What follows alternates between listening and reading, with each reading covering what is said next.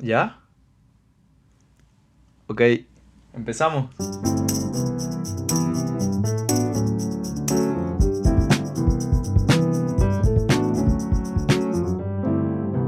Hello. Bienvenidos al tercer episodio que hay que hablar. Antes de dar, eh, de dar inicio al tema, pues voy a pedir disculpas porque tuve un problema con el micrófono cuando iba a grabar el fin de semana pasado. Eh, le falló una pieza. Bueno, no le falló una pieza. no sé qué pasó con una pieza, no funcionaba y tuve que pedirlo de nuevo por Amazon. Entonces por eso no pude grabar hasta ahora que me llegó de nuevo. Eh, ok. En este tercer episodio vamos a hablar sobre las small talks y el arte de manejar las small talks. ¿Ok?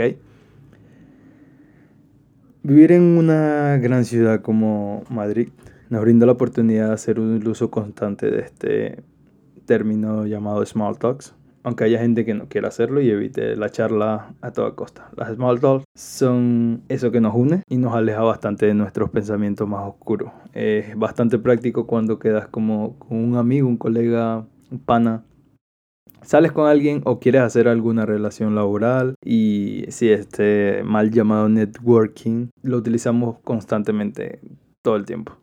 Ser incapaz de relacionarte con los demás puede, no sé, cómo condenarte a aislarte, al aislamiento social. Y también es bastante gratificante saber hacerlo bien en lugar de obviar a los demás con tus problemas.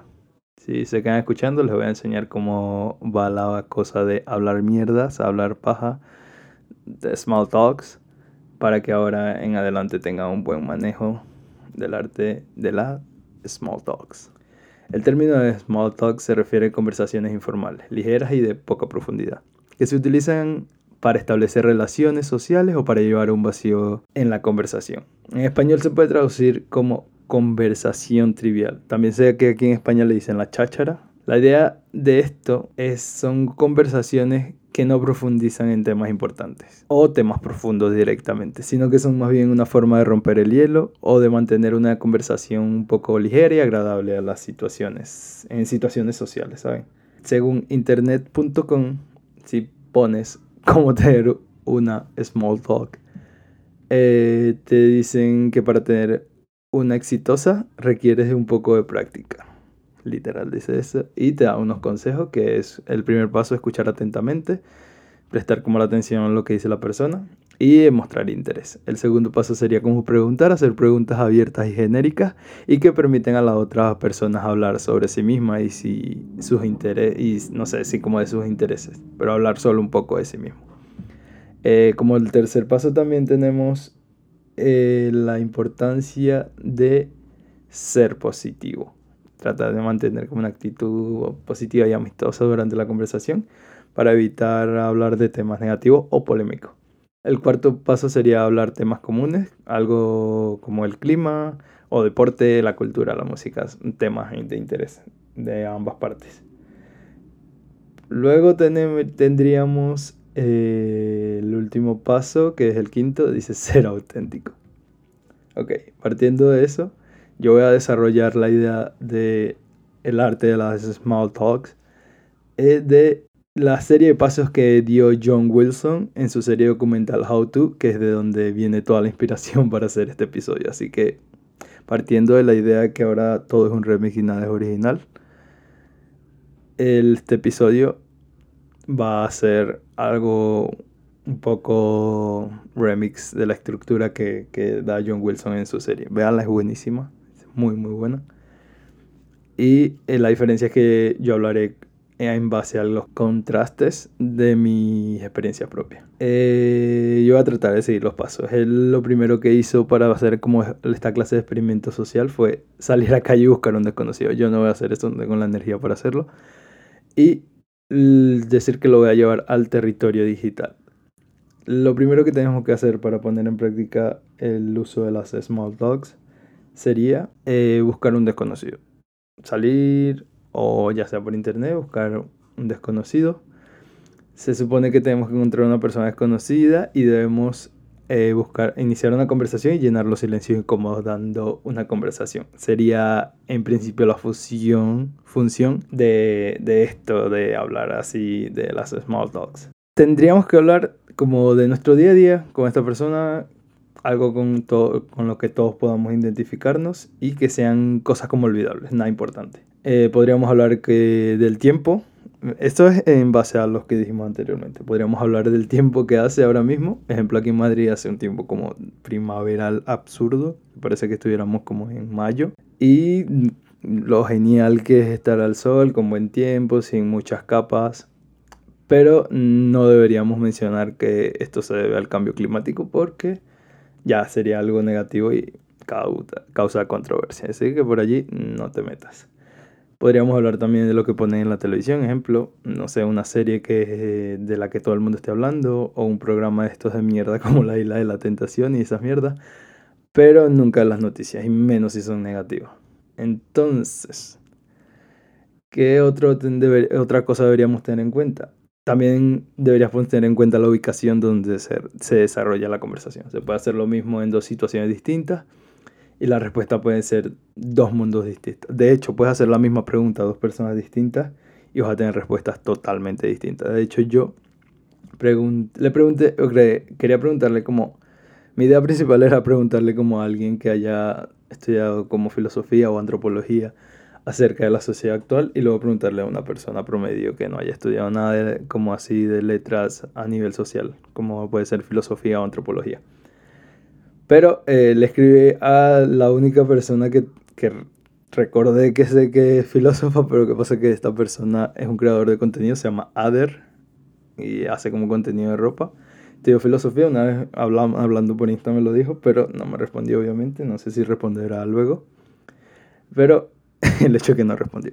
Así que le pregunté como en la cajita de preguntas de Instagram a la gente que me sigue y tomé las dos primeras que fueron como dos polos opuestos. Pregunté lo siguiente. Eh, ¿Qué pensaban de la sociedad actual? Y las primeras dos respuestas fueron. Una chica me dijo, una, amiga, me dijo, siento que están tan enfocados en resolver problemas o injusticia, pone problemas entre comillas, que dejan de vivir. Y otra persona me dijo, gente chula con pensamiento combativo. O sea, dos polos totalmente distintos. Eh, ok. Eh, aquí tenemos un ejemplo de cómo puede ser una pregunta a dos personas, dos mundos distintos o dos mundos opuestos. Muchas veces tenemos que decir lo justo para no asustar a la gente cuando, porque cuando más hablas con alguien, más cuesta esconder cómo eres en realidad.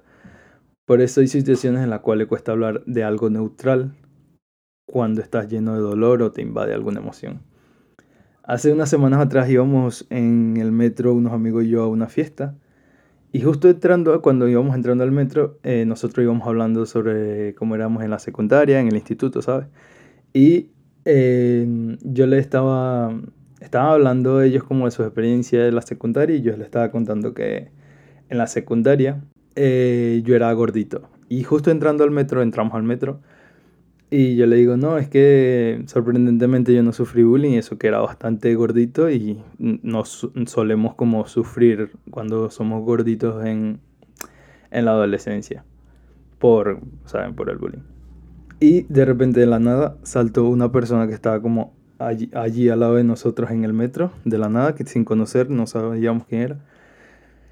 Y saltó así de la nada y dijo, se metió en la conversación y dijo que él sufrió mucho de bullying por ser gordo, que le hicieron mucho daño, que le crearon traumas. Eh, estaba diciendo que era de Colombia, que fue usado sexualmente de pequeño. Eh, empezó a decir que su vida fue muy dura, que este, fue, una persona que a lo largo de su vida como que recogió mucho rencor. Eh, en Colombia fue parte de uno de los carteles más peligrosos de Medellín que mató gente, que hizo cosas muy malas. Y esto fue como en cuestión de, tres, cuatro paradas de metro y nosotros así como, ah, ok, ok. Bueno, luego resultó ser que el tipo era un misionero de la iglesia evangélica y quería adecto. Entonces, aquí es un claro ejemplo de lo difícil que es mantener una small talks cuando estás lleno de dolor o estás buscando algún tipo de redención divina por lo mierda que haya sido tu vida o por lo mierda de persona que eres para ser un experto como en el arte de estas conversaciones triviales o small talks, hay que saber contener esas emociones. aparentar una estabilidad emocional o al menos estar bastante en armonía con tus emociones para que no nos como no nos coma por dentro. No, por mucho que nos coma por dentro, no hay, dejar, no hay que dejar como que nos invada. No hace falta precisamente hablar de cosas personales cuando estás en como conociendo a una persona o es el primer contacto con, con, alguna persona. Hace falta contar como todos tus sentimientos a una persona cuando les estás conociendo. En el proceso de estas conversaciones, esas pequeñas conversaciones, em, si surge algo como una amistad o algo más, ya luego podrás ir intimando. Y una vez hayas hablado con alguien por primera vez, vas a pasar a ser conocidos, obviamente. Pero para ser conocidos debemos tener como intereses y de defectos también. Son importantes los defectos en común con esa persona. Para poder llegar a conectar de alguna u otra manera, una pequeña conexión. Entonces, para hablar de algo neutral, si no queremos hablar de nosotros mismos, pues obviamente que en un primer contacto debemos evitar como el profundizar y más si es de sentimientos porque es algo que suele incomodar más cuando no conoces muy bien a la persona y a mucha gente le asusta obviamente. Debemos buscar intereses o, hobbies mm, de los cuales podríamos hablar tranquilamente sin, sin intimar tanto. Si no eres como muy hablador, puedes usar la técnica de como lanzar el anzuelo. Sea por redes o in the real world. Puede ser, ejemplo, no sé, una canción que repostees en tus historias. O la versión de esto en la vida real sería salir a la calle con una camiseta de una banda.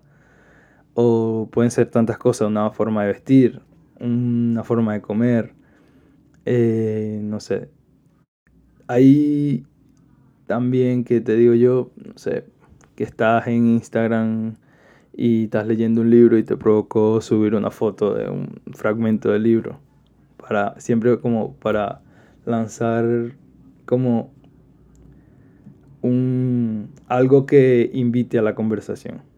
Ahora sí hace algo que invite a la conversación, pero siempre recordando que por más horrible, desdichada y miserable que sea tu vida, tú no puedes contárselo a un conocido. Y es por eso que en muchos lugares donde la gente suele ir de fiesta o de vacaciones, suelen ser como muy buenos lugares para conocer gente, ya que mucha gente eh, va allí, es como a desconectar y eso da oportunidades de tener encuentros y conocer gente. Así que puedes preguntar a tus conocidos un lugar de fiesta donde salir en caso si estás llegando a una ciudad o si quieres conocer gente Anyway, si quieres tener encuentros o dar como práctica estas small talks, puedes preguntarle a tus conocidos un lugar de fiesta donde salir o un bar o donde ir. Esto, mm, sí, hace un tiempo yo recuerdo que pregunté mis historias en, Insta algunos clubs para ir de fiesta y mucha gente me recomendó lugares, pero otros me empezaron a contar historias de ellos en esos clubs yo solamente quería saber club y ya. Pero me empezaron a contar. Recuerdo que alguien me dijo como que, ah, que este club está bien, pero yo no puedo ir allí porque una vez estaba muy borracho y me puse a pelear. Y es que sí, creo que tengo problemas con el alcohol y me pongo como agresivo. Y otra persona me dijo que estaba tratada, pero no recuerdo por qué. Lo cierto es que esta persona estaba en psicofármaco y me dijo como que, ah, yo en ese club me recuerdo que una vez me metí molly y no me hizo nada porque los psicofármacos que me tomo son muy fuertes. Y yo como que, oh my O sea, ¿qué, ¿qué se hace ahí? O sea, yo no sabía qué iba a hacer, no sabía qué decirle. Yo solo mente quería saber un club y un poco de información de qué música, qué tipo de gente va y ya. O sea, no sabía qué responder. Eh, yo no sé explicar el por qué la gente a veces te cuenta cosas como en ciertas situaciones que no tienen nada que ver. Cuando es que cuando alguien se abre, debes como corresponder por educación. Pero eso tiene un riesgo porque intercambiar sentimientos puede hacer que te metas como en una relación para la que no estamos listos Así que es importante saber cómo volver a la conversación a algo que no sea tan personal o eh, sí, como volver a las aguas calmadas, aguas tranquilas y volver a temas como neutrales o al tema inicial de la conversación, sin perderse mucho. Que no te involucren tanto en esos problemas, porque al final te involucran en cosas que tú no quieres. Entonces, sí. De esto, de este, de esto de saber llevar la conversación se aprende mucho con las personas que trabajan como en el retail o atención al cliente. De hecho, en mi trabajo, que es atención al cliente, se he aprendido bastante de esto, porque nos enseñan cómo reírnos a un guion. Siempre que la conversación se vuelve un poco como personal o controvertida, siempre es como que, ah, ok, pero, y volvemos como al tema de la gestión, ya sea como comercial o de gestión, en mi caso de atención en mi trabajo, pero toda la gente que venda los enseñan como a regirse por un, o sea, si, si la conversación se va fuera del tema de lo que sería una venta, ejemplo, él va a volver al tema, sutilmente va a volver al tema de la venta. Pero, sin embargo, la mayoría de nosotros no tenemos el poder de silenciar a nadie como las grandes empresas. Pero bueno, eh, muchas veces intentamos como socializar con extraños y la situación se vuelve un poco rara y lo mejor que podemos hacer de ahí, ahí es escapar de allí, que fue lo que hice yo en el metro, porque sí, sí, sí es como raro que compartir nuestros pensamientos como tan íntimos puede ser primero complicado, puede causar mucha ansiedad y muchas veces esto supone cargar a los otros con tus problemas. Y que tenga que tratar, no sé, tengan también suele como incomodar cuando te agobian con tantos problemas de la nada porque tienes que empezar a tratar a la gente como con pinza para no lastimarlo, o al menos tratar de empatizar. Eh, no sé, si eres tú quien está desbordando esa emoción, vas a querer que al menos empaticen contigo, pero también tienes que saber con quién, con quién abrirte de esa manera.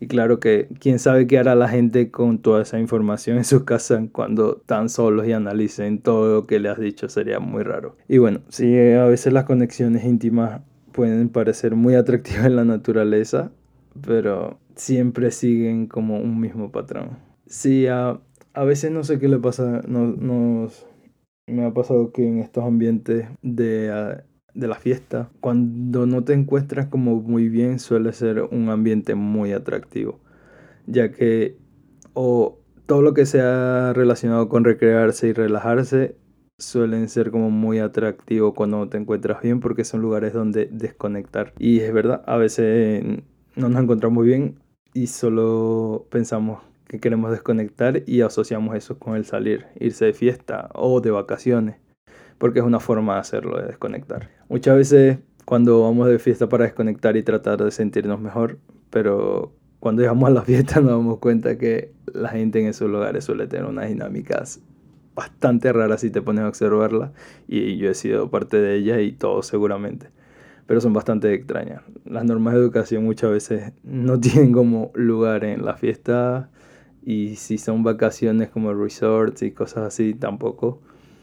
Porque la, la gente anda como súper desinhibida y puede ser un poco raro porque de repente pasan de ser extraños a conocidos en cuestión de un minuto y de conocidos de vuelta extraño en cuestión de minutos también. Pero no siempre es así. Yo recuerdo que a finales de verano del año pasado eh, fui a Bern, a Berna, Suiza, porque unos amigos se casaban. Ellos hicieron una reunión en casa de sus suegros. Eh, fue una reunión como íntima, sus amigos y tal. Luego de la reunión eh, fuimos a un club, a una fiesta bastante cool. Y eh, recuerdo yo que esa noche eh, quería fumarme un cigarro. Y salí porque no tenía encendedor a buscar un encendedor. Recuerdo que le pedí un encendedor a un chico. Bueno, le pedí el cigarro, perdón, le pedí el encendedor. Em, empecé a fumar mi cigarro y tal. Em, y bueno, empezamos a hablar. Mm, a las escasas tres preguntas nos dimos cuenta que ambos hablábamos español. Estábamos hablando en inglés.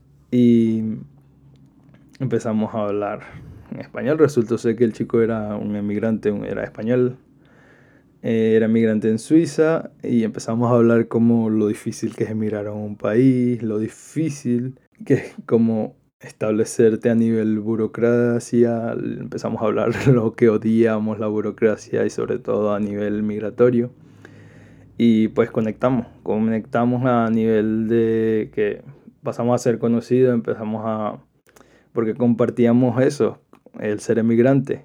Eh, también empezado a hablar como a desahogarse de lo rudo que es conseguir trabajo en Suiza, lo difícil que estaba haciendo integrarse a, una cultura tan distinta a la de él. Y pues bueno, compartimos porque yo también soy inmigrante aquí en España y pues al final hubo como eso. Luego yo estaba bastante borracho, no recuerdo mm, el nombre de esta persona, solo recuerdo que la conversación fue bastante amena. Y pues sí, aunque las Malta pueden ser útiles en muchas situaciones, es cierto que también personas que la odian. Esto puede deberse a varias razones, puede ser porque las experiencias anteriores de la persona o que muchas veces son superficiales, eh, son incómodas la mayoría del tiempo, muchas veces son repetitivas, hasta forzadas muchas veces, pero sí, también hay que llegar como a la conclusión o a la concientización de que el mundo está lleno de gente intentando desahogarse. Y aunque tiene el riesgo sincerarse, merece la pena como arriesgarse con las personas adecuadas. Si no, se te van a amontonar las mierdas por las cuales no tienes interés seguir construyendo o seguir acumulando, y hay que ir deshaciéndose de las cosas malas de vez en cuando. Una vez nos desahogamos, y sabemos abrirnos a las personas adecuadas, nos acabamos sintiendo mucho mejor y cuando nos deshacemos de todo, por fin nos sentimos bien y aliviados y podemos volver al maravilloso mundo de las small talks. Muchas gracias por escucharme y si tienen algo que decir, pues pueden escribirme por Instagram, pueden conseguirme en Instagram como que hay que acá, perdón, que hay que hablar como todo pegado como suena. O mi Instagram personal, Siva José, Siva con C de casa y B de Barcelona. Y sí, háganme saber qué piensan y la importancia de manejar este arte tan sencillo, pero que muchas veces no lo sabemos usar. Y muchas veces nos cuesta socializar, más a unos que a otros, pero al final hay que saber hacerlo para estar sanos. Chao, un beso.